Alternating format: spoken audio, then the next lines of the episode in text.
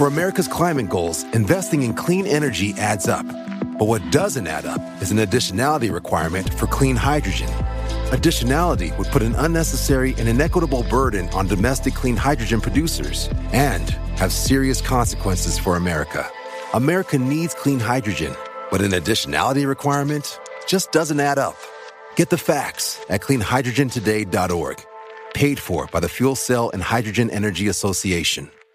Why? Why? If you Why? have T-Mobile 5G home internet, you might be hearing this Why? a lot. Why? Every time your internet slows down during the busiest hours. Why? Why? Because your network gives priority to cell phone users. Why? Good question. Why not switch to Cox Internet with two times faster download speeds than T-Mobile 5G home internet during peak hours? Okay. Stop the whys and visit cox.com slash 5G home for details. T-Mobile prioritizes certain T-Mobile phone users over home internet users during times of congestion. Y lo mismo que tú dices de las camionetas que llegan y, no, o sea, como hombres de negro. Hay como dos, dos variantes que se supone que son seres este, bidimensionales y hay otros como que tú dices, o sea, no son, no son ni humanos, pero tampoco son como algún alguna entidad del bajo astral o, o algo de ese estilo. Pero empieza a tener como dolores de cabeza y se da cuenta que están hablando con él telepáticamente.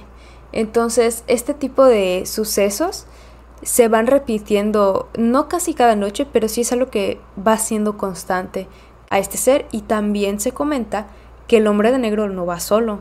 Generalmente lleva como otros dos acompañantes, como de unos 50 y cabezones. Y si yo te digo una criatura de unos 50 cabezón, súper flaquito, ¿en quiénes piensas?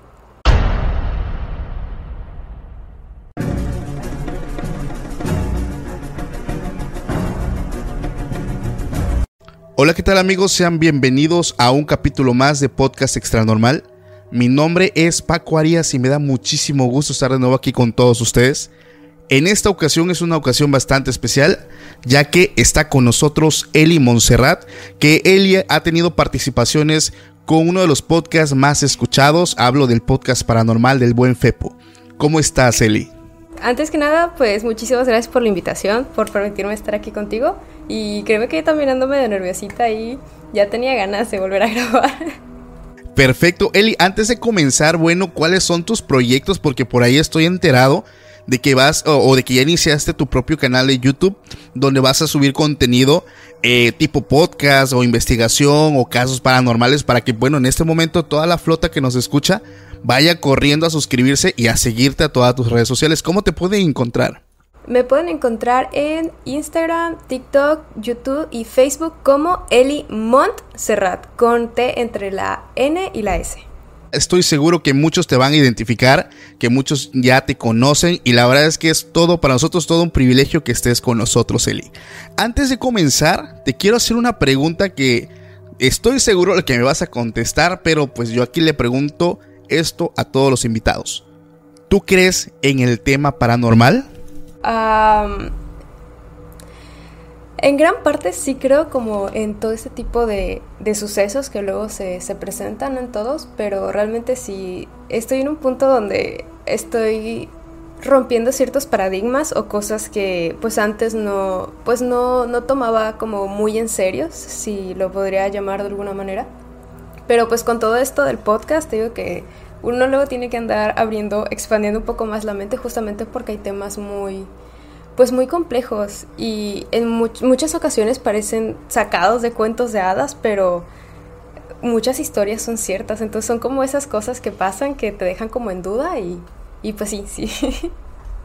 Es que, bueno, los que hemos tenido alguna experiencia paranormal eh, y estamos involucrados en todo este ámbito, y no me van a dejar mentir las personas que me escuchan que ya han vivido alguna experiencia, como tú lo dices, a veces son experiencias que son asombrosas e increíbles. Pero cuando digo increíbles, no de wow, qué genial, sino increíbles de que no, no es posible creerlas. Hay casos muy extraños, muy bizarros. Eh, así rapidísimo te voy a contar un caso eh, eh, que me enviaron por Instagram hace algunas semanas. Porque, bueno, para los que no estén enterados, he estado colaborando con el narrador del podcast Hablemos de lo que no existe. Y en mi antiguo o mi pasado capítulo abordamos algunas leyendas acerca de Sudamérica, donde estuvimos hablando este, pues de muchas leyendas de varios países eh, latinos. Y en la siguiente colaboración vamos a estar hablando de algunas artes como la brujería, la yoruba, vudú. Entonces yo hice algunas publicaciones aquí en Instagram y me enviaron un caso.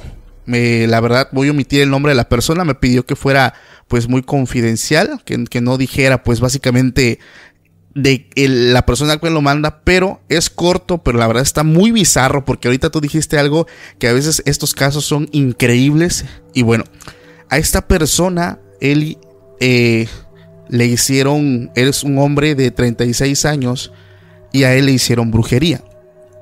Él, como toda persona común, pues no cree en todo esto, eh, empiezas a tener cambios físicos, enfermedades, y él empieza a ir al médico porque pues él sospechó en un principio que se debía a la diabetes, pero para su sorpresa, pues en los estudios de glucosa, eh, niveles de sangre, o sea, todo lo que le están haciendo, pues no le detectan alguna anomalía. Entonces, pues él se empieza a sacar de onda. Empieza a ver más cambios en su cuerpo, Eli, pues donde él empieza a perder peso, empieza a sentirse más cansado, empieza a tener náuseas, siempre después de comer em, empezaba a sentir náuseas, empezaba a vomitar. Y pues él seguía yendo al médico y le seguían diciendo pues que no se trataba de nada serio, que a lo mejor era algún trastorno, ya hablando de temas psicológicos, pero pues él jamás había tenido algún detalle, de hecho él nunca había pisado un psiquiatra, eh, algún, eh, no sé, psicólogo, pero un amigo muy cercano le dijo, oye, yo creo que a ti te están haciendo brujería. Entonces, pues él como persona común, que nunca ha experimentado nada de esto, pues él lo toma loco, o sea, para él eso no existía. Y pasan los días y su estado de salud empieza a empeorar bastante más. Entonces hay un punto donde pues el médico le está diciendo que no hay nada normal dentro de sus estudios, que todo eso, o sea, se desconoce realmente la razón. Llegaron a pensar que se trataba de algún tipo de cáncer, pero antes de empezar con este tema de, los estudios más a fondo todavía, se convenció por parte de su amigo de ir con un brujo. Entonces él va con uno de estos brujos y efectivamente pues le dicen que él habían hecho algún tipo de trabajo ya que en su empleo lo acababan de ascender a un puesto mejor donde estaba compitiendo con una persona que llevaba más tiempo que él laborando. O sea, él era relativamente nuevo y a él le dieron el puesto sobre la persona que llevaba años laborando. Entonces, algo así le comenta el brujo y le hacen como que una eh, sesión, por así decirlo. Y en esa sesión él pasa algo asombroso e increíble. E increíble me refiero a que no es creíble. Él vomita un sapo. O sea, de su boca, de su organismo salió un animal, un sapo. Y aunque muchas personas en este momento no lo crean, les suene como algo que no es creíble, como lo dije en un principio, él este, lo asegura, él lo vivió en carne propia y hablé personalmente con él. Él cayó como un tipo de desmayo después de que él expulsa esto. Y después de ese momento él empieza a tener su vida normal.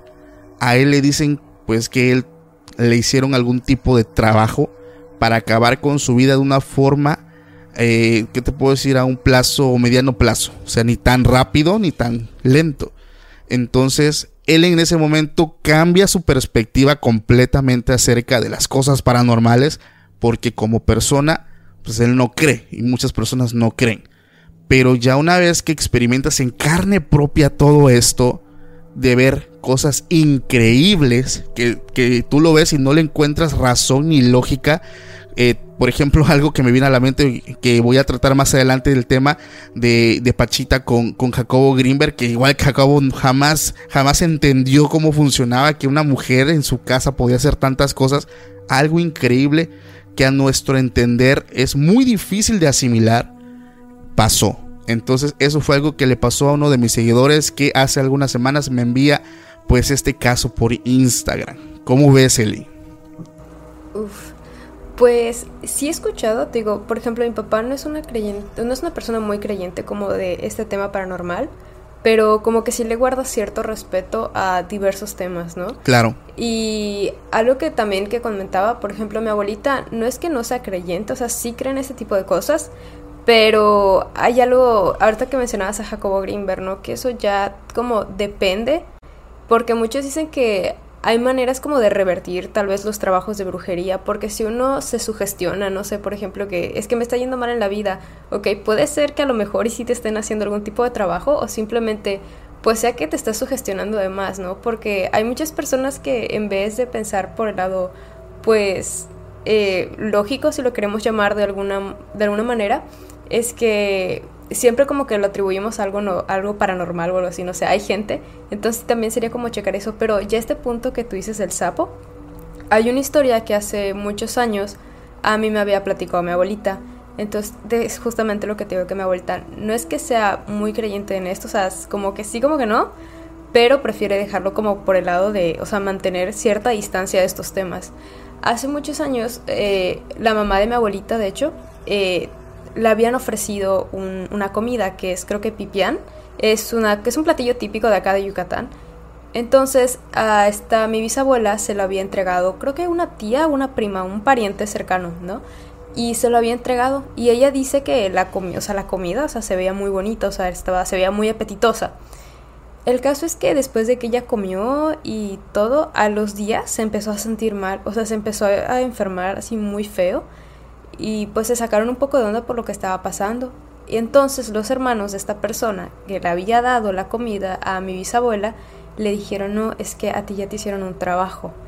Y mi bisabuela se quedó así como de, no, no, como, dijo, no, si es que esta persona pues no, no, pues no habla muchas cosas muy buenas que digamos sobre ti, ¿no? Y, y teniendo en cuenta que su familia se dedica y se lleva con este tipo de personas, y me dijo, y aparte que lo ingeriste, o sea, ya, ya desde ahí empezamos mal.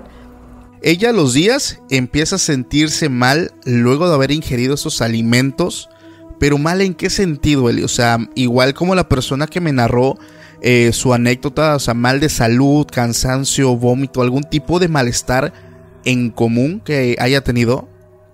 Fue más este, como cansancio, ya fueron problemas de salud como temperatura, estaba vomitando todo el día y ese tipo como de posiciones, también presentaba muchas posiciones durante este lapso de tiempo.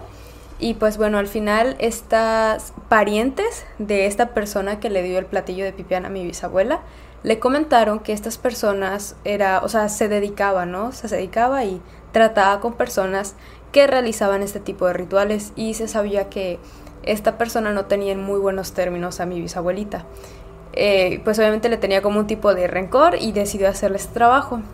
El, después de eso llevaron a mi bisabuela, perdón, como de urgencia, si lo podemos decir, con un santero, con un chamán, y, y le dijeron que efectivamente la habían trabajado y tenía que sacarle esto rápido que ya tenía porque si no pues iba a morir porque el trabajo que le habían hecho se supone que era un trabajo de muerte.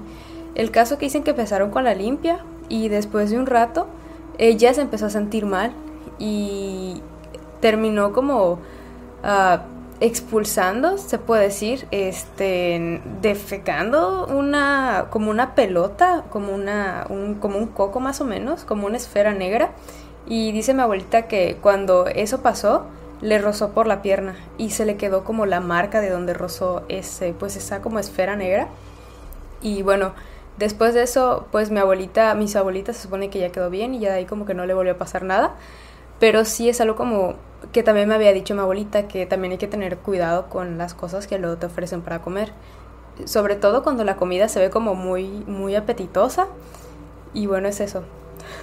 De hecho, algo que omití y que tú me recordaste ahorita que nos estás narrando pues este suceso, a esta persona también empezó todo debido a una comida que pues precisamente esta persona ahora sí que como le digo, oye, felicidades, mira, te traigo esto para que te lo comas, es especial para ti. O sea, también, o sea, cuando son este tipo de cuestiones entran por alimento y es cuando empiezan a trabajar y pues vaya a tener como que un resultado que empieza a afectar la pues la, la salud de la persona.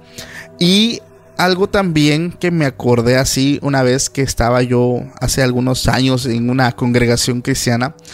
Vi cómo eso fue algo rápido, incluso es una anécdota que yo la vi y fue algo muy rápido. Me acuerdo que este, le estaban orando a una persona y le tocaron el estómago y la persona llegó quejándose de dolor y algo, o sea, la blusa de la persona algo como que la mano de la persona que le estaba orando se empezaba a mover porque eso que estaba en su estómago le brincaba y se movía hacia los lados. O sea, son cosas que de verdad cuando lo estás viendo no encuentras explicación alguna, no encuentras como que la lógica porque todas estas cuestiones paranormales pues van vaya en contra de todo lo que nosotros creemos conocer porque va en contra de todo, o sea, de toda lógica, de, todo pronóstico, o sea, todo lo, lo, racional no existe porque todo esto empieza a moverse de una forma sobrenatural, una forma, pues vaya, muy extra normal. Y tú me lo confirmaste ahorita, por ejemplo, con el caso de, de tu abuelita, que también, y otra cosa que me decía una persona, es que cuando tú tengas desconfianza, esto es un tip que, que ella me dio, cuando tú tengas desconfianza de que te den un alimento que se ve muy apetitoso, déjalo por unos minutos y si no te lo comes inmediato vas a notar que ese alimento se empieza a pestar, le empiezan a, acercar muchas moscas e incluso logras ver uno que otro gusano. O sea, si no te lo comes al momento y lo dejas ahí, eh, ese alimento particularmente se empieza a deteriorar rapidísimo. O sea, aunque lo tapes y todo, el, empieza a, como que a, a, soltar un aroma fétido que empieza a alborotar las moscas. O sea, es un alimento, es un tip que a mí me dieron y pues se los comparto pues para que también ustedes, los que me escuchan, lo apliquen en algún momento que les den algún tipo de alimento así. Aunque la mejor forma sería pues como que tener mucho cuidado y por la bajita mejor como que hago como que me lo voy a llevar mejor a mi casa, ya me lo como, ¿verdad? Porque pues en este mundo pues no se sabe, ¿o cómo ves? Pues fíjate que yo también había escuchado, pero no como de esa forma. A mí me habían comentado que si tú dejas el... For America's climate goals, investing in clean energy adds up. But what doesn't add up is an additionality requirement for clean hydrogen. Additionality would put an unnecessary and inequitable burden on domestic clean hydrogen producers and have serious consequences for America. America needs clean hydrogen, but an additionality requirement just doesn't add up. Get the facts at cleanhydrogentoday.org. Paid for by the Fuel Cell and Hydrogen Energy Association.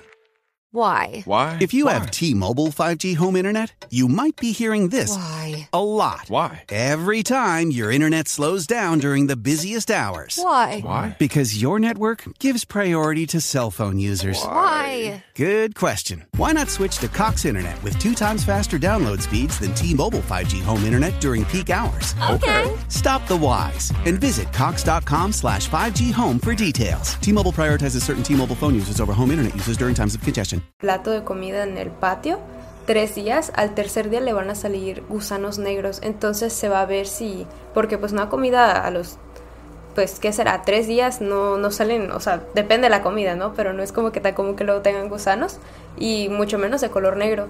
Y hablando justamente de gusanos, eh, tengo una, me recordé una historia que esto le pasó de hecho a mi papá y a mi madrastra. Entonces yo ahorita ella la tengo como mi mamá, de hecho es una persona que, que aprecio demasiado. Y bueno, ella me contaba que cuando estaba pasando como eh, lo del proceso de, como de separación de mi, mamá de mi mamá biológica, pues a mi papá era como, se le hacía muy común luego encontrar como ciertos trabajos en, en sus cajones. Y pues luego como que se lo atribuía a mi madrastra y algo así. Pero pues ella realmente pues no, o sea, nunca hacía como ese tipo de cosas, sino que era pues mi mamá que se dedicaba, porque de hecho mi, esta es mi, mi, este, la vuelta que te comenté hace rato es de parte de mi familia paterna. Entonces, mi abuelita, la que te voy a mencionar ahorita, es, pues, es de parte pues, de mi familia materna. Entonces, eh, a mí esto me lo habían comentado, yo no sé a ciencia cierta si esto es verídico, pero a mí me habían contado que supuestamente mi abuelita como se dedicaba a hacer limpias y algo así. Yo la verdad pues no te sabría decir porque yo no crecí con mi mamá. Yo ya tiene muchísimo tiempo que no, no la veo y así. Entonces, pues sí, ahora sí que no, no la conozco. Y pues nada, ahí este como que quedó el chisme, ¿no? Pero me cuenta una vez mi madrastra que un día que se sentaron ellos a almorzar, en la casa de mi papá. Dicen que pues mi mamá pues preparó el almuerzo, o sea, estaban preparando la... Hicieron creo que ensalada de atún, una cosa así, con aguacate, cortaron la cebolla, el tomate y pues mezclaron todos los ingredientes y todo. Pero ellos dicen que cuando se sentaron a comer, cuando iban a sacar la comida, se percataron que dentro de la comida, o sea, el traste donde estaba la comida tenía gusanos. O sea, de la comida estaban brotando los gusanos. Y me dijo mi mamá que era como gusanos blancos.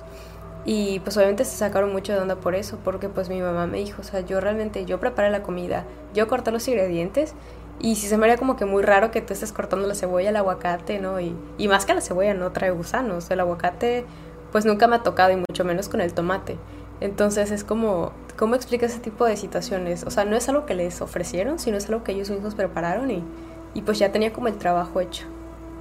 Wow, fíjate que eso no, bueno, así, así, a ciencia cierta y directo, no lo había escuchado, es la primera vez que lo escucho, pero te digo, o sea, todos, todos estos casos que van relacionados con trabajos que hacen en alimentos son bien macabros y aparte de que no tienen lógica porque, o sea, no, no tienen como que un, como que pie y cabeza, ¿no? Bueno, mira, esta es una historia que pues a mucha gente le gustó y no tiene que ver necesariamente con gente sombra, pero sí con entidades que se han quedado en este plano terrenal, o sea que no han podido trascender. Eh, hace mucho tiempo, este muchacho, o sea, mi abuelita es madrina de este muchacho. Eh, de hecho se llama Eric, le mando un saludo a Eric. Mi abuelita fue madrina, creo que de su bautizo o primera comunión, algo así. El caso es que este muchacho se vino a vivir aquí en Mérida. Y durante un tiempo se estuvo quedando con mi abuelita. Después de un rato, pues como que empezó a buscar casa con su hermano, acá mismo en la ciudad. Y pues bueno, aquí en Mérida de hecho hay algo pues muy peculiar, que pues hay casas que son tipo muy coloniales, así como muy de estilo así barroco, con muchos decorados, ¿no? El caso es que él había buscado una de estas casas, pero era una casa muy antigua, que es bastante peculiar que esas casas suelen ser muy antiguas. Y él comenta que en una ocasión que fueron a hacer como compras, él tenía en mente que su hermano se había quedado en la casa, ¿no? Porque se pusieron de acuerdo, le dijo, ok, yo voy a ir a comprar y tú te quedas en la casa. El caso es que este Eric se fue de la casa y cuando regresó se le olvidó, o sea, olvidó las llaves dentro de la casa y dijo, uy, ya no traigo las llaves. Y lo que él hizo es que empezó a golpear la puerta y empezó a llamar a su hermano y escuchó que le tocaron la puerta nuevamente. Entonces dijo, oye, eh, qué bueno que estás aquí, ayúdame a abrir la puerta, una cosa así. Y empezaron como a, forcejear la puerta para intentar abrirla. Y, y, estuvo ahí intentando, intentando. Ya después de un rato le llega un mensaje de su hermano. Y pues él como que se saca de onda y le contesta y le dice, oye, este, eh, ay, ¿qué onda? ¿Cómo estás? Eh, mm, yo creo que mejor voy a llamar un plomero o algo así.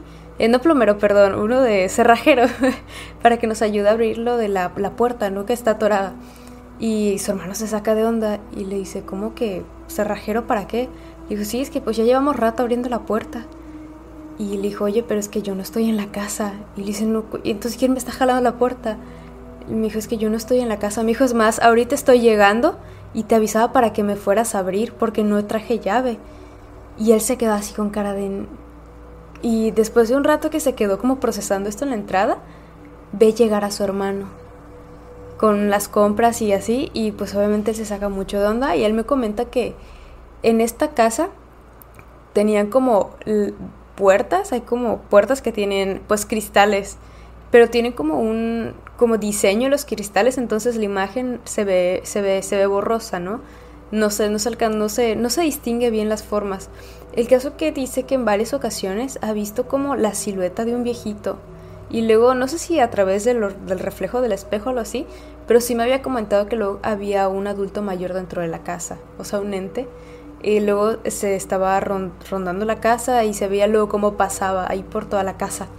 Y fue algo que se le quedó como que muy marcado. También ha tenido como otras experiencias, pero esa sí fue como la que más, como le sacó ahí la espinita. No, e, y es que la casa era una casa ya muy antigua. Sí, era una casa bastante antigua. Sabes, eh, este tipo de experiencias o este tipo de, ah, se puede decir, avistamientos de como de fantasmas son muy comunes en este tipo de casas que son añísimos. Por ejemplo, aquí en, en Oaxaca, en Oaxaca, donde, donde estoy yo, Eh, el centro de Oaxaca pues está llenísimo de casas de la época colonial, eh, muy bellas, muy antiguas y algunos hoteles también están construidos sobre este tipo de pues eh, lugares incluso hay este ciertas casas por ejemplo donde estuvo Porfirio Díaz eh, algunas casas que Porfirio Díaz eh, bueno, para ponerlos en contexto, Porfirio Díaz fue un presidente de México de añísimos atrás, o sea, mucho, mucho tiempo. Y él construyó casas para sus mujeres, casas muy bonitas que tenían como que esta eh, fachada europea, porque Porfirio Díaz pues iba a Europa y le gustaba mucho el concepto que tenían allá. Entonces él en Oaxaca construyó muchas casas así. Y hay una eh, de esas casas donde hace algún tiempo que fui, me decían que veían el fantasma de una mujer. Y muchas personas piensan que es el fantasma de una de las esposas que tuvo este, este presidente, que aún, se supone que aún, o es lo que dicen, sigue cuidando como que ese, ese lugar, ese terreno. Entonces, algo así me sonó esa anécdota que tú nos contaste con el tema de, del señor que ven, porque, pues bueno, o sea, en esos años, digo, hay, personas que amaban mucho, pues, pues sus tierras, su, su casa, ¿no? y como que se quedan como guardianes algo, o algo así. Por ejemplo, me acuerdo también de la bruja del conjuro 1. Eh, esta, ah, ese me fue su nombre. Este, que también cuando llegó esta familia, pues ella no quería que vivieran ahí.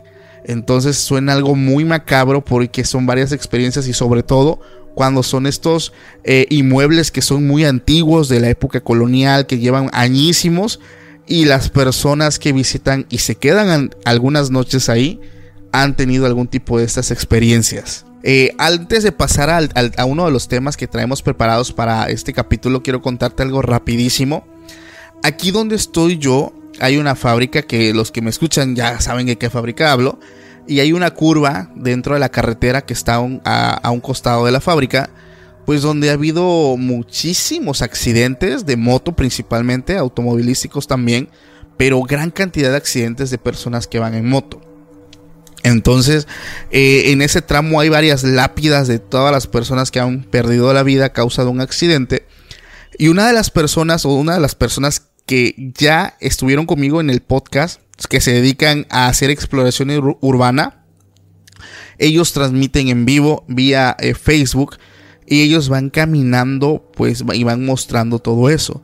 Y ellos me cuentan, él que ellos iban caminando precisamente por la calzada de esa carretera uno de sus espectadores que estaba con ellos ahí viéndole en vivo era una eh, bruja, me parece una chamana de España. Y les dijo, chicos, deténganse, por favor. No sé en dónde están, pero acabo de tener una visión donde veo muchísimas, muchísimas almas que no pueden descansar, que se ven que están sufriendo ahí. Por favor, deténganse, voy a dedicarles una oración eh, voy a hacer no sé qué, tipo como de trabajo, conjuro, no, no tengo idea qué fue lo que hizo, pero les pidió que por favor se quedaran ahí unos minutos, que ella iba a hacer algo para que ellos pudieran por fin descansar. Y ella lo hace y en primera instancia pues ellos se sacan de onda porque dicen, ok, ella es de España, no es de México, menos de nuestro estado, menos de nuestro municipio. Y se les hizo muy curioso porque pues los que vivimos aquí sabemos la gran cantidad de accidentes que han pasado ahí. Y, que, por vaya, o sea, un, me acuerdo que como yo vivo más o menos por acá, había una temporada ahí donde era casi diario. O sea, diario, diario era pues una noticia, ¿no? Ya, ya ni era asombroso ver tanto accidente. Incluso en un capítulo mostré varias escenas de periódico donde pues era de todos los días casi. Y a ellos se les hizo curioso que esta mujer les dijo que ahí había muchas almas que habían fallecido trágicamente. El caso es que después de que esta mujer hizo lo que tenía que hacer, de eso ya tienen cerca de 3, 4 meses, y ellos nos cuentan esto y me dicen, Paco, tú que vives por acá cerca, ¿has visto algún accidente en los últimos, en los últimos meses? Y me saco de onda porque como yo vivo, pues yo tengo que pasar por ahí. Me llegó como que el flashazo de, güey, si es cierto, tiene tiempísimo que nadie se ha accidentado y qué bueno. Y ya como que encontré el contexto, dice, y ya ellos me explicaron todo. Dice, que lo que pasa es que esas almas que estaban ahí e, ellas mismas estaban provocando un llamamiento de sangre y seguía habiendo pues más accidentes. Al día de hoy, Eli, desde que ellos me contaron eso, no ha habido ni un accidente. Y fue algo que me sorprendió bastante desde que la mujer que estaba allá del otro lado de su pantalla vio y ella sin conocer pues nuestra ciudad y lo que pasaba. Y después lo que hizo, pues vaya, fue algo que la verdad me asombró bastante. ¿Cómo ves? Pues eh, sí, te digo, he tenido, no parecido, pero sí como con personas que como predicen el futuro, como que te alertan de, de ciertas, de ciertos acontecimientos que están por pasar. Pero pues nunca había escuchado como que las mismas almas causaran como ese tipo de, de desastres. Hace mucho tiempo yo había leído en un libro, así cuando estaba en la primaria, donde me acuerdo que había una carretera aquí en México, era una curva donde siempre habían así muchísimos accidentes. Y ¿Kilómetro 31? No, no creo que no era el kilómetro 31. El caso que tuvieron que meter un trabajo, o sea, tuvieron que hacer un hueco dentro de la carretera y meter un trabajo ahí y volver como a pavimentar la carretera. Y desde que pusieron aquel trabajo, como dejaron de pasar ciertos accidentes, porque justamente era como la mujer de blanco que se presenta en la gran mayoría de carreteras. Era algo parecido a lo que pasaba ahí. Pero pues había como alguien había hecho, entonces tuvieron que poner un trabajo como para deshacer o romper con este, con este patrón.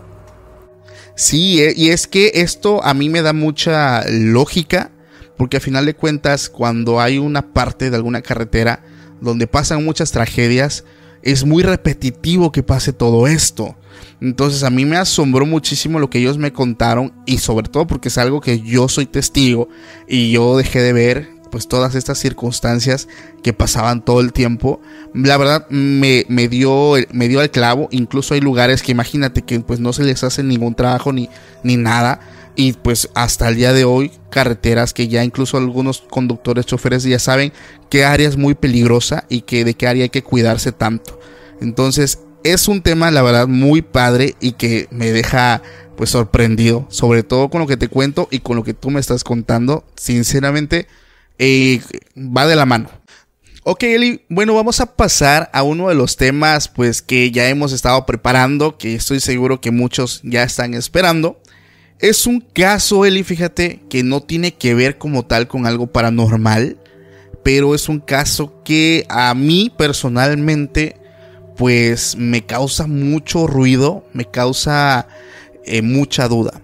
Recientemente se viralizó en redes sociales eh, un caso de, de, un hombre que supuestamente captó eh, en unas montañas, este, me parece que era Canadá, a un supuesto gigante. Este caso es el caso de Andrew Dawson.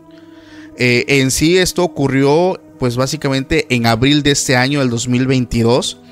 Eh, pues él era un hombre como tal, pues una persona común, no era influencer, no era una persona que se dedicara pues vaya a las redes sociales. Él usaba pues TikTok para pues dar a conocer su día a día, subía su TikTok estando en su casa, con sus mascotas, cuando se iba de viaje, o sea, era una persona común que ocupaba pues esta red social. En uno de sus viajes en Whistler Mountain, él capta a lo lejos una figura humanoide que desde lejos muy claramente se ve como un gigante iba caminando sobre la montaña o este famoso Yeti que es el hombre de las nieves. Y este video llama mucho la atención, Eli, porque se ve muy real. O sea, sinceramente se ve bastante real. Tanto así que, sobre todo porque él era una persona que no se dedicaba a esto. Este video se viraliza bastante, bastantísimo, llamó la atención y como que motivó a Andrew a investigar un poquito más, pues acerca de lo que él captó. Él una noche decide, pues ir a investigar, pero cuando iba rumbo eh, a, a su camino, se topó pues con lo que parecían agentes de seguridad de la CIA, quienes pues le negaron el paso de una forma muy prepotente, incluso está el video en TikTok donde le escriben que él se regrese, o sea, ni le dan explicación ni nada, simplemente For America's climate goals, investing in clean energy adds up. But what doesn't add up is an additionality requirement for clean hydrogen. Additionality would put an unnecessary and inequitable burden on domestic clean hydrogen producers and have serious consequences for America. America needs clean hydrogen, but an additionality requirement just doesn't add up. Get the facts at cleanhydrogentoday.org. Paid for by the Fuel Cell and Hydrogen Energy Association. How powerful is Cox Internet? So powerful that one day, your daughter will be able to simulate a soccer match against some of the world's best players right from your backyard. Get gig speeds powered by fiber from Cox. It's internet built for tomorrow, today. Internet delivered through Cox's hybrid fiber coax network. Speeds vary and are not guaranteed. Cox terms and other restrictions apply. Regrésate. Y él se saca de onda porque, o sea, ellos se identificaron como agentes de la CIA. Él siguió documentando todo y logró captar en esa misma montaña, este, días después, aviones y helicópteros que estaban sobrevolando el área. Eso fue lo que le llamó muchísimo la atención porque, o sea, a final de cuentas era un área muy X y después de que él empieza a documentar y su video se hace viral, empieza a haber movimiento por parte del gobierno ahí. A partir de ahí las cosas para este pobre hombre se empiezan a tornar bastante, bastante malas. Porque él, incluso todo está documentado. Había noches donde afuera de, su casa eh, había coches que lo vigilaban, o sea, camionetas, coches oscuros que lo seguían y pues básicamente lo estaban como que investigando así, por así decirlo, por varios días. Hasta que, bueno, a final de cuentas todo esto estuvo documentado, él lo estuvo subiendo a redes sociales, a TikTok, pues donde él decía, miren amigos, él abría, abría la ventana y decía, miren amigos, afuera hay una camioneta, hay un coche eh, de los que me detuvieron hace unos días que no me dejaron ir, aquí están afuera de mi casa, o sea, lo estaban siguiendo. Él llevaba una secuencia de videos en TikTok y simplemente él y de un día a otro, él dejó de subir videos por un buen rato, o sea, por varios días ya no actualizó el caso eh, pues de su avistamiento con este extraño gigante que, que logró captar. Y de un día para otro él sube un video donde negaba todo y decía que todo era falso, que todo estaba actuado, que todo estaba montado. Pero algo llamó mucho la atención de él porque se tornaba muy nervioso, eh, pues se tornaba muy incómodo, como que alguien lo estaba obligando a decir todo eso eh, y pues las teorías conspirativas empezaron a salir, ya que la verdad es que yo sí vi el video y él se veía como que estaba amenazado. Lo curioso o lo extraño de eso es que luego de unos días, o sea, él dejó de subir, ese fue uno de sus últimos videos. Después de algunos días, él subió dos nuevos videos, juntitos básicamente. En uno donde pues él nuevamente decía que todo era real, o sea, estaba contradiciendo su antiguo video y el otro era eh, pues el, de la montaña donde ya se lograba ver como que una estructura militar.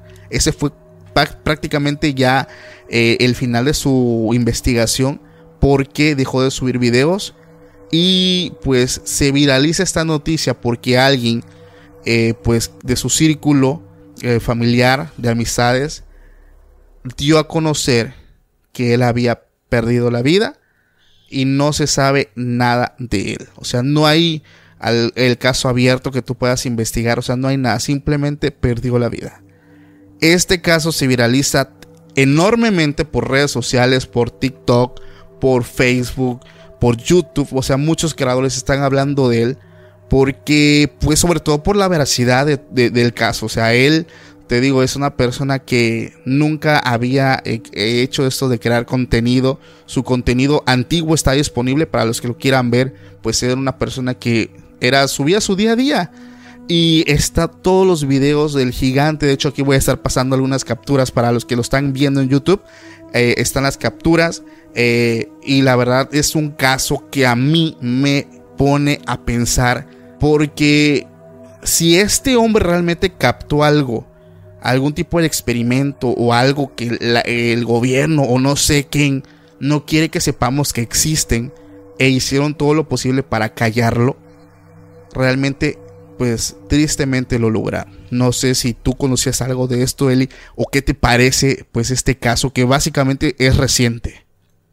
Pues no había escuchado hablar del caso, pero se me hace como muy, no sé, siempre hay como que una constante cuando se presentan este tipo de, de fenómenos, porque hace en Roswell en 1947, en julio de 1947, había pasado algo mismo con Jesse Marcel, ¿no? Que era esta persona que había encontrado como que restos de un presunto platillo y justamente él pues recibió amenazas por parte de, del gobierno, ¿no? Y también lo amenazaron y lo, lo pararon enfrente de la prensa, literalmente a desmentir lo que él había visto con anterioridad. Y sí es como muy común que luego censuren este tipo de, de trabajos, pero sí está, está muy feo que hayan pues terminado con, con la vida de esta persona, ¿no? Hay como una teoría.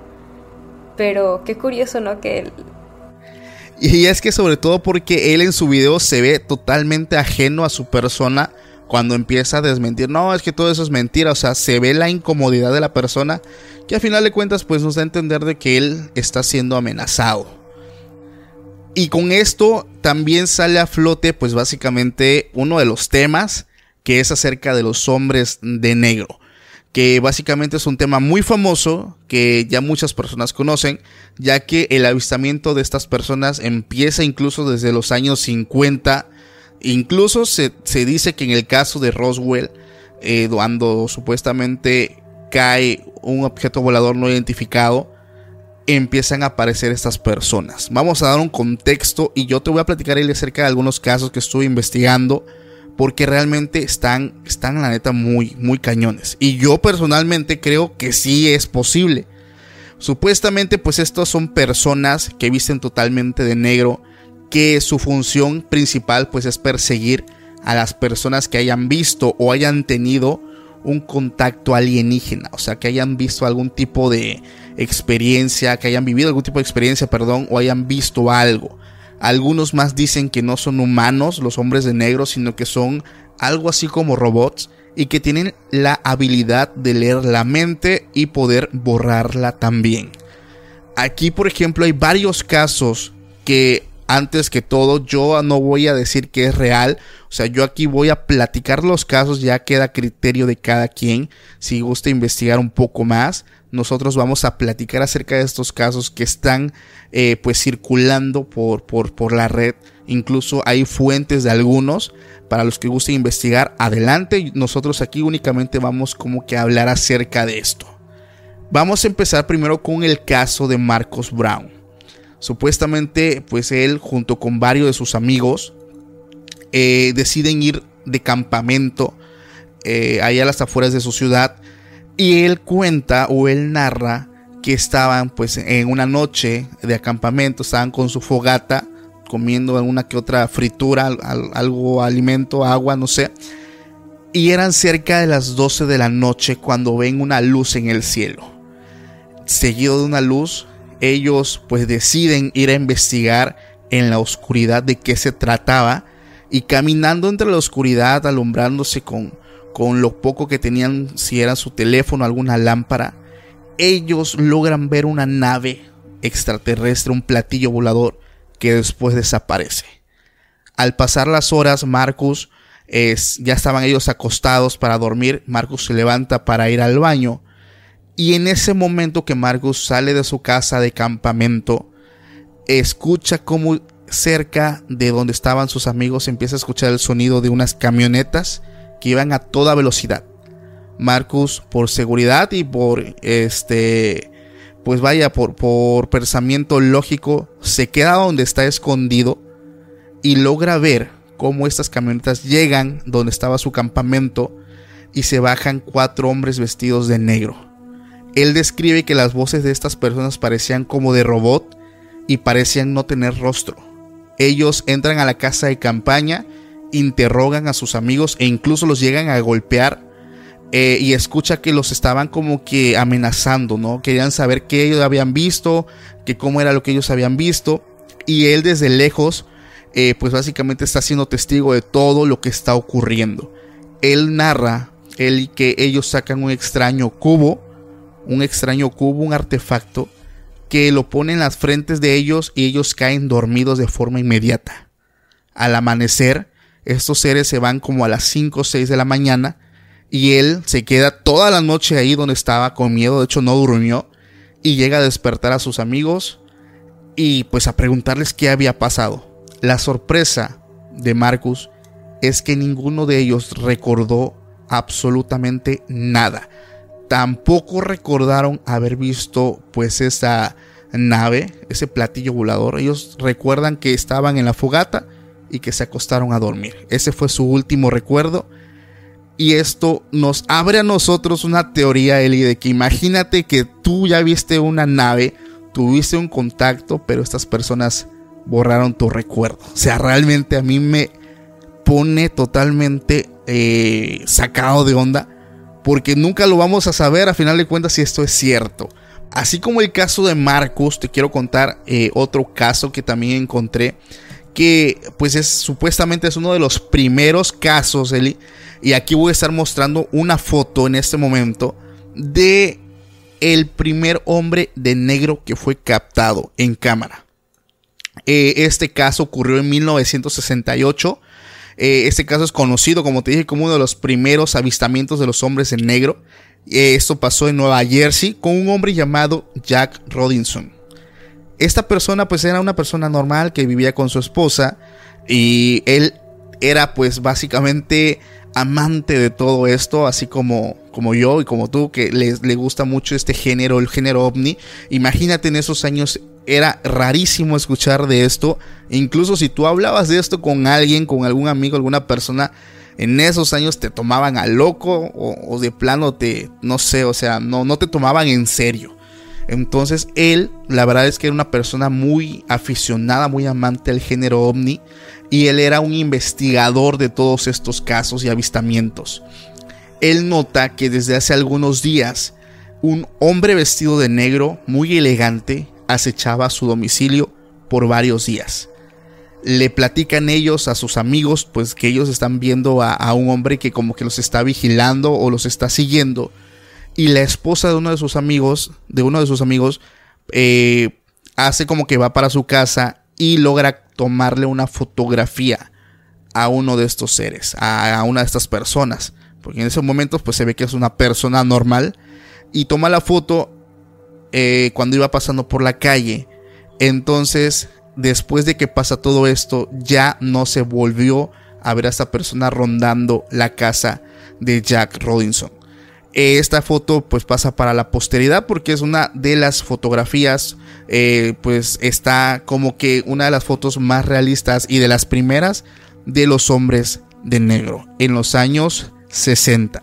Entonces, la verdad es que estos, eh, no, sé para dónde van todos estos casos, Eli, o, de, o cómo va ligado todo esto, porque incluso estaba yo viendo hace unos días también el, eh, cuando Luisito Comunica fue, por ejemplo, a Roswell a la ciudad de los ovnis y la gente empieza a decir, a narrar cómo pasaron los hechos y que justamente después de que pasó todo esto, antes de que llevara, llegara en sí todo el pueblo, llegan camionetas negras a recoger toda la evidencia de personas que no son policías, o sea, son agentes, son personas que andan vestidos de negro en camionetas oscuras, eh, como tal no se identifican como lo haría un sheriff, como lo haría un policía y ellos únicamente están para recoger todo e irse, borrar toda seña del mapa y quitar del ojo público pues todo lo acontecido.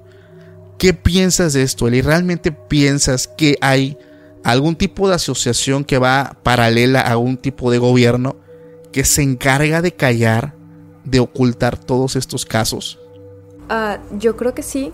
Eh, es como un como otro gobierno que está debajo del gobierno que nosotros conocemos porque imagínate que, o sea, se sabe, ¿no? Se cuenta que Estados Unidos ha guardado, de hecho, hace muchos años, en México había caído una nave espacial y antes de que llegaran las fuerzas, este, los militares de acá de México, ya habían llegado las fuerzas de Estados Unidos e inmediatamente, sin permiso, sin autorización, recogieron todos los materiales eh, de esta área, de como que de este platillo que había caído, y se los llevaron. Entonces es como curioso porque ahí es donde entra la pregunta de ellos realmente, o sea, ¿cómo sabían ellos que había caído un, un ovni? Al menos que ellos lo hayan, lo hayan votado, porque es hecho eh, para inicios de el libro, no, que fue el proyecto eh, Platillo, eh, se suponía que Estados Unidos se estaba como dedicando a votar naves extraterrestres, ¿no?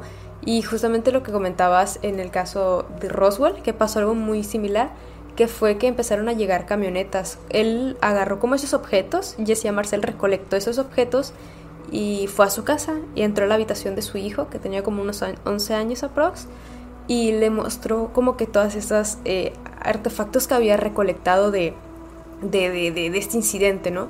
Y le dijo, es algo que en tu vida vas a volver a ver.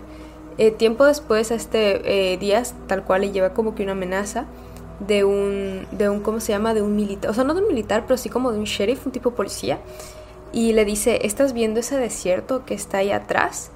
Ahí van a ir a tirar tu cuerpo y nadie va a escuchar los gritos. Y el señor se fue. Y después dio la vuelta y se volvió a acercar a, este Jesse a Marcel y le dijo, ¿sí te quedó claro? Y Jesse le dijo, no, sí, sí, y, ahí quedó. Eh, obviamente, pues la prensa ya había sacado noticias de esto y hacen una conferencia en el Pentágono. Y pues Jesse a Marcel, antes de entrar, le dan una bolsa de plástico un, de esos globos meteorológicos y le dan y le dice, esto, va esto lo que te voy a dar va a ser lo que tú viste, ¿ok? Y, o sea, ves las imágenes donde tiene sosteniendo un globo y está ahí porque realmente era, no solo era su vida la que estaba en juego, sino que también era la vida de su familia que se encontraba en juego con todo este suceso. Y lo mismo que tú dices de las camionetas que llegan y, y, no, o sea, como hombres de negro, hay como dos, dos variantes que se supone que son seres este, bidimensionales y hay otros como que tú dices, o sea, no son, no son ni humanos, pero tampoco son como algún, alguna entidad del bajo astral o, algo de ese estilo. Pero sí son muchas cosas que dejan en, duda con este tipo de casos. Sí, definitivamente. Bueno, en el 2008 hay una evidencia de video que también la voy a estar pasando por acá, porque es uno de los casos también que, que estaba yo investigando. Esto, como te digo, se fue en el 2008. Eh, fue por la zona donde están las cataratas del Niágara, ya que ese lugar, ese lugar es muy famoso por tener pues muchos avistamientos ovni. O sea, a final de cuentas, donde hay agua, donde hay como una montaña, donde hay cráteres, eh, es muy común pues ver estos avistamientos por, eh, por estas zonas y cerca de las cataratas del Niágara pues hay un hotel. Eh, las personas que estaban cerca de ahí, que en este caso fue el, gerente del hotel y uno de sus empleados, el gerente se llamaba Shane Snobar, ellos fueron testigos de todo lo que ocurrió, de todo lo que pasó, ellos vieron pues esta nave y pues básicamente estuvo muy cerca del hotel, o sea, a final de cuentas fue algo que ocurrió, eh, vaya, de sorpresa, ellos fueron testigos de todo eso y en ese momento el gerente Shane y su empleado pues empiezan a contar a todos los demás lo que ellos vieron. A final de cuentas ellos empiezan a como hacer ruido porque fue muy visible para ellos pues esa experiencia que ellos tuvieron. Tanto así que a los días eh, ellos bueno, se levanta una carpeta de investigación porque fuera, fuera de, de pensar que es algo con el tema alienígena, eh, hasta el día de hoy la gente investiga esto por temas de armas pues de otras, de otras potencias. Entonces, o sea, estas investigaciones se hacen no para ver si son alienígenas, sino para saber la procedencia, ¿no? Por el final de cuentas siempre piensan que se trata de, de algún tipo de arma que está trabajando en alguna otra potencia. Y después de varias semanas llegan dos hombres de negro buscando a Shane y a su empleado, pues para, pues básicamente interrogarlos para su buena suerte, no se encontraban ellos en ese momento en el hotel trabajando. Eh, pero pues al llegar, los empleados le contaron que estuvieron casi básicamente media hora, 30 minutos, intimidando a todos los empleados, pues para que les dieran la información acerca del gerente y de su empleado que vieron eso. Eh, también, por ejemplo, empezaron como a amedrentarlos, amenazarlos y eso fue algo que a él le llama tanto la atención. Y revisando las cámaras de seguridad del hotel, aquí es donde voy a estar mostrando la evidencia. Se ve, pues básicamente, cómo entran estas personas. Que su característica, de hecho, son personas sumamente altas, de piel muy blanca. Algo así como, no sé cómo se llaman estas personas que son muy blancas, albinos, que no tenían ceja y tenían movimientos muy, ajá, y tenían extraños pues sus ojos. Entonces, esa es una evidencia no tan antigua, te hablo que fue en el 2008 acerca de estos seres que eh, pues buscaban eh, pues básicamente silenciar a, a, esta persona. Pero sabes, Eli, ahorita digo, tú estás también al corriente de todo eso. En el año pasado, en el 2021 y 2022, hemos sido nosotros testigos de gran infinidad pues de avistamientos ovnis, sobre todo aquí en México. No sé, incluso creo que ahí en Mérida también se logró ver de forma muy visible en el cielo. Este, pero vaya, yo creo que a este punto estas personas tienen un chingo de chamba o, o, viceversa. A final de cuentas ellos ya están conscientes o, o, ya llegó el tiempo de que nos enteremos. No lo sé, pero realmente ya en estas fechas estamos nosotros viendo gran cantidad de avistamientos de objetos voladores no identificados. O sea, es un caso que está pasando en México y en todo el mundo. De hecho, algo que yo hablaba también en otro capítulo es que este tipo de cosas eh, no era tan común, a final de cuentas era muy extraño que alguien hablara de esto y, y, pasaba que lo tachaban de loco y menos algún tipo de noticiero o periódico, pero ahorita es todo al revés, o sea, ya la gente habla de esto, pues ya los periódicos, los noticieros tanto nacionales como internacionales, están hablando, están mostrando evidencia, porque ya es de una forma muy recurrente y como que se dejan ver a propósito. No sé tú qué opinas.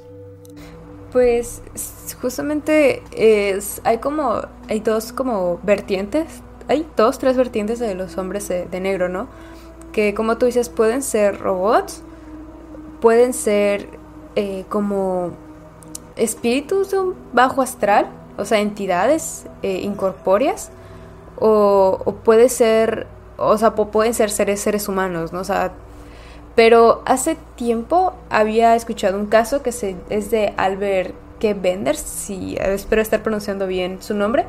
Esto pasó en, este, creo que en 1900, en, a ver, tengo que anotar la fecha, por ahí de 1952, el 30 de julio de 1952.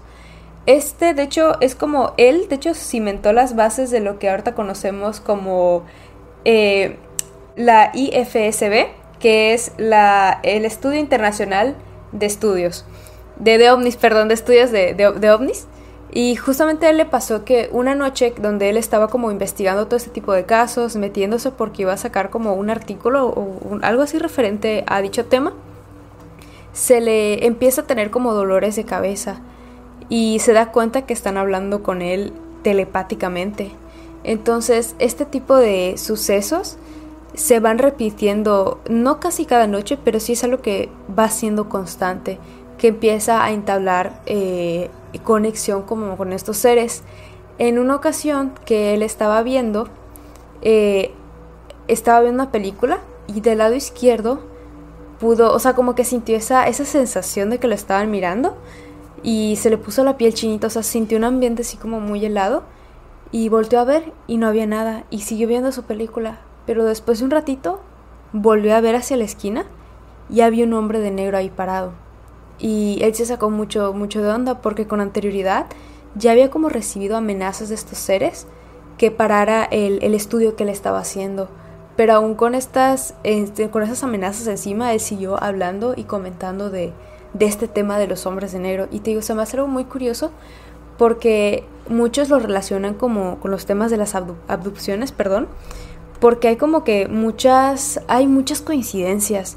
Por ejemplo, a él, o es como muy común que también en ciertos casos de abducción, perdón, empiecen a escuchar este zumbido. No sé si habías escuchado hablar como de ese zumbido que se empieza a escuchar en, en, la habitación donde tú te encuentras, ¿no? O sea, que literalmente te está rodeando este, ese sonido.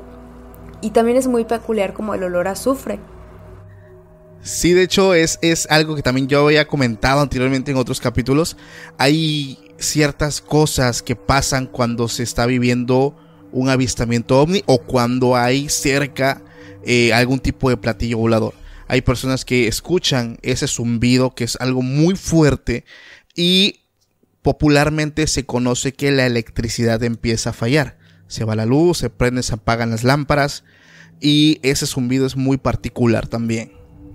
Sí, y allí también había escuchado el caso de una mujer que había tenido un encuentro con este tipo de presencias. Al día siguiente, cuando ella se despertó, se dio cuenta que todos los aparatos electrónicos se habían descompuesto. Y es como muy curioso porque fíjate, para empezar tenemos el olor a azufre.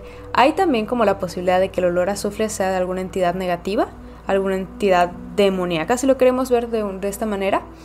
Pero pues es curioso que los hombres del sombrero, para empezar, son, o sea, no, no les ven el rostro, o sea, como la cara, como que lo único peculiar es que hay un sombrero y hay algunas que tienen como ojos amarillos y eso de hecho lo practicaba con el narrador, que hay algunos que tienen ojos rojos, otros como amarillitos, otros de color blanco, ¿no? Y como que ahí se van dividiendo. Pero regresando a este caso de las abducciones, por ejemplo, número uno tenemos el sonido del, zumbido, Número dos, tenemos el aroma a azufre que, o sea, penetrante.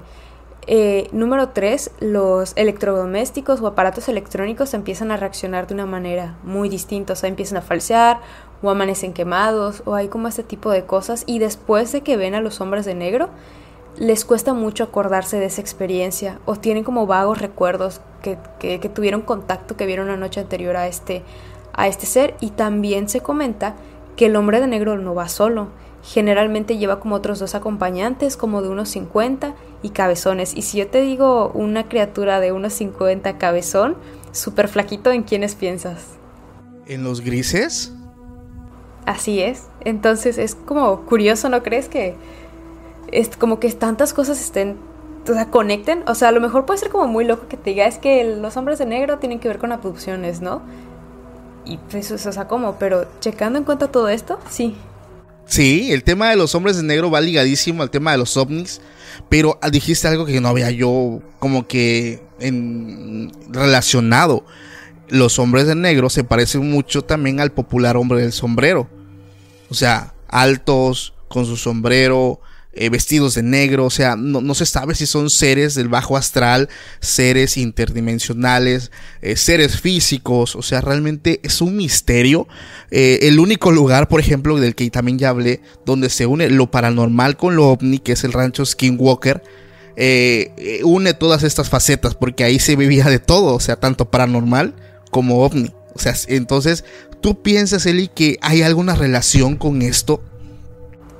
Eh, sí, definitivamente. Yo siento que hay como estas dos partes de que los hombres de negro no solo son como en la película de los hombres de negro, sino que también se trata de, o sea, siento que hay como dos categorías, o sea, se trata de series, seres incorpóreos, que son como entidades, y hay otros que son ya, ya tienen que ver directamente con el fenómeno este, ovni, o sea, de definitivamente, ¿no? Porque no es lo mismo, porque hay muchas historias justamente de estos de, de los hombres de negro, pero pues son tan diversas y te digo, es un tema pues tan escaso que de hecho es, complicado encontrar información sobre estos seres, casi como detallada, tal vez sobre a lo mejor fantasmas, que hay como que muchísima información de, estos, pero de los hombres de negro, te digo, es, es, muy escasa. Y yo siento que hay como dos divisiones, vuelvo a repetir, que es como entidades que, no sé, entidades del bajo astral y cosas que ya no tienen que ver directamente con, con lo espiritual, sino que ya se trata de algo más, algo ya, algo tangible, si lo podríamos llamar de, de una manera, ¿no?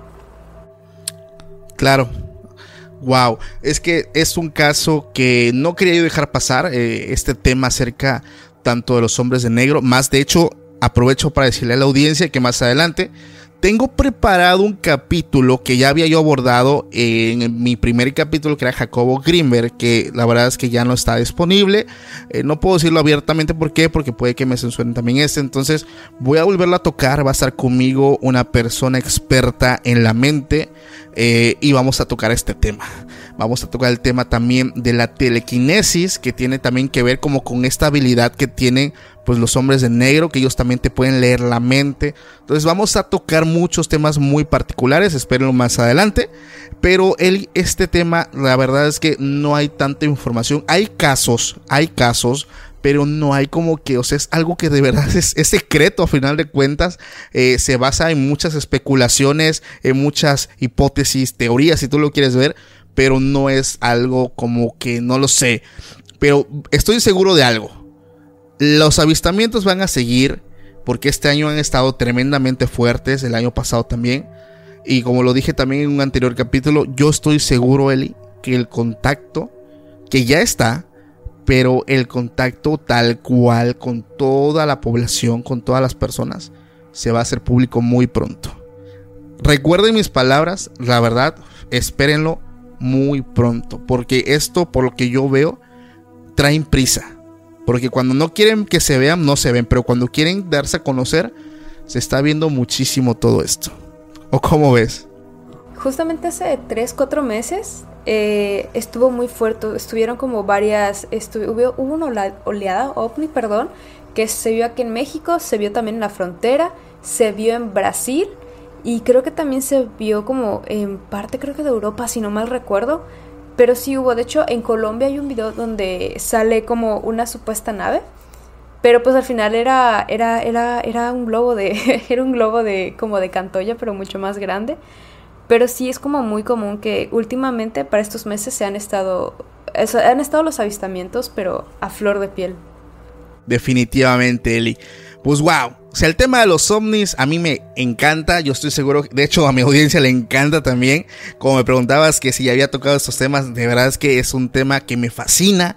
Aprovecho la oportunidad también para los que nos están escuchando, pues te vayan a seguir a tus redes sociales porque, nuevamente lo vuelvo a repetir, Eli está a punto de empezar un proyectazo muy padre eh, ella es una persona que pues la verdad conoce acerca del tema, le gusta, es una persona que le apasiona todo esto y pues aprovechamos para que vayan y te sigan a tus redes sociales. Aquí voy a estar dejando yo eh, las capturas de tu canal de YouTube para que puedan irse a suscribir y también pues estar escuchando, estar disfrutando del contenido que vas a traer para todos nosotros, porque yo personalmente soy tu fan, Eli. La verdad, cuando te escuché por primera vez en el podcast de Fepo, en podcast paranormal, eh, cuando contaste tu experiencia, dije, wow, está genialísimo las experiencias que esa muchacha trae. Y pues Eli, te mando un fuerte abrazo. Gracias por aceptar la invitación. Es para nosotros todo un honor tenerte aquí en, en Podcast Extra Normal. Y pues espero te la hayas pasado muy, muy bien pues antes que nada, muchísimas gracias por la invitación, por permitirme estar acá. Ya estaba muy emocionada por venir a grabar. Y fue un tema bastante interesante. Eh, hay mucha información que todavía necesitamos, necesitamos saber sobre la gente sombra o estos hombres de negro. Porque sí es un tema bastante, bastante ahí, con bastantes teorías. Pero pues bueno, esperamos que muy pronto se dé este contacto, esta revelación. Y pues nada, muchísimas gracias. No, pues gracias a ti Eli por haberte dado el tiempo. Chicos, ya saben, vamos todos ahorita al canal de Eli para suscribirnos también a su canal. Les mando un fuerte abrazo a todas las personas que me están viendo en YouTube o escuchando por algún medio audible, ya sea Spotify, eh, Amazon Music, Google Podcast. Eh, pues les mando un fuerte abrazo. Si no estás suscrito aquí al canal, también te invito a que te suscribas al canal de Podcast Extra Anormal. Pues para que estés pendiente de cada vez que nosotros subimos un nuevo capítulo. Te mando un fuerte abrazo, te deseo una excelente y aterradora noche y nos estamos viendo más adelante en un nuevo capítulo. Pásala bien, hasta la próxima, bye. For America's climate goals, investing in clean energy adds up. But what doesn't add up is an additionality requirement for clean hydrogen. Additionality would put an unnecessary and inequitable burden on domestic clean hydrogen producers and have serious consequences for America. America needs clean hydrogen, but an additionality requirement just doesn't add up. Get the facts at cleanhydrogentoday.org. Paid for by the Fuel Cell and Hydrogen Energy Association. Why? Why? If you Why? have T Mobile 5G home internet, you might be hearing this Why? a lot. Why? Every time your internet slows down during the busiest hours. Why? Why? Because your network gives priority to cell phone users. Why? Good question. Why not switch to Cox Internet with two times faster download speeds than T Mobile 5G home internet during peak hours? Okay. Stop the whys and visit Cox.com slash 5G home for details. T Mobile prioritizes certain T Mobile phone users over home internet users during times of congestion.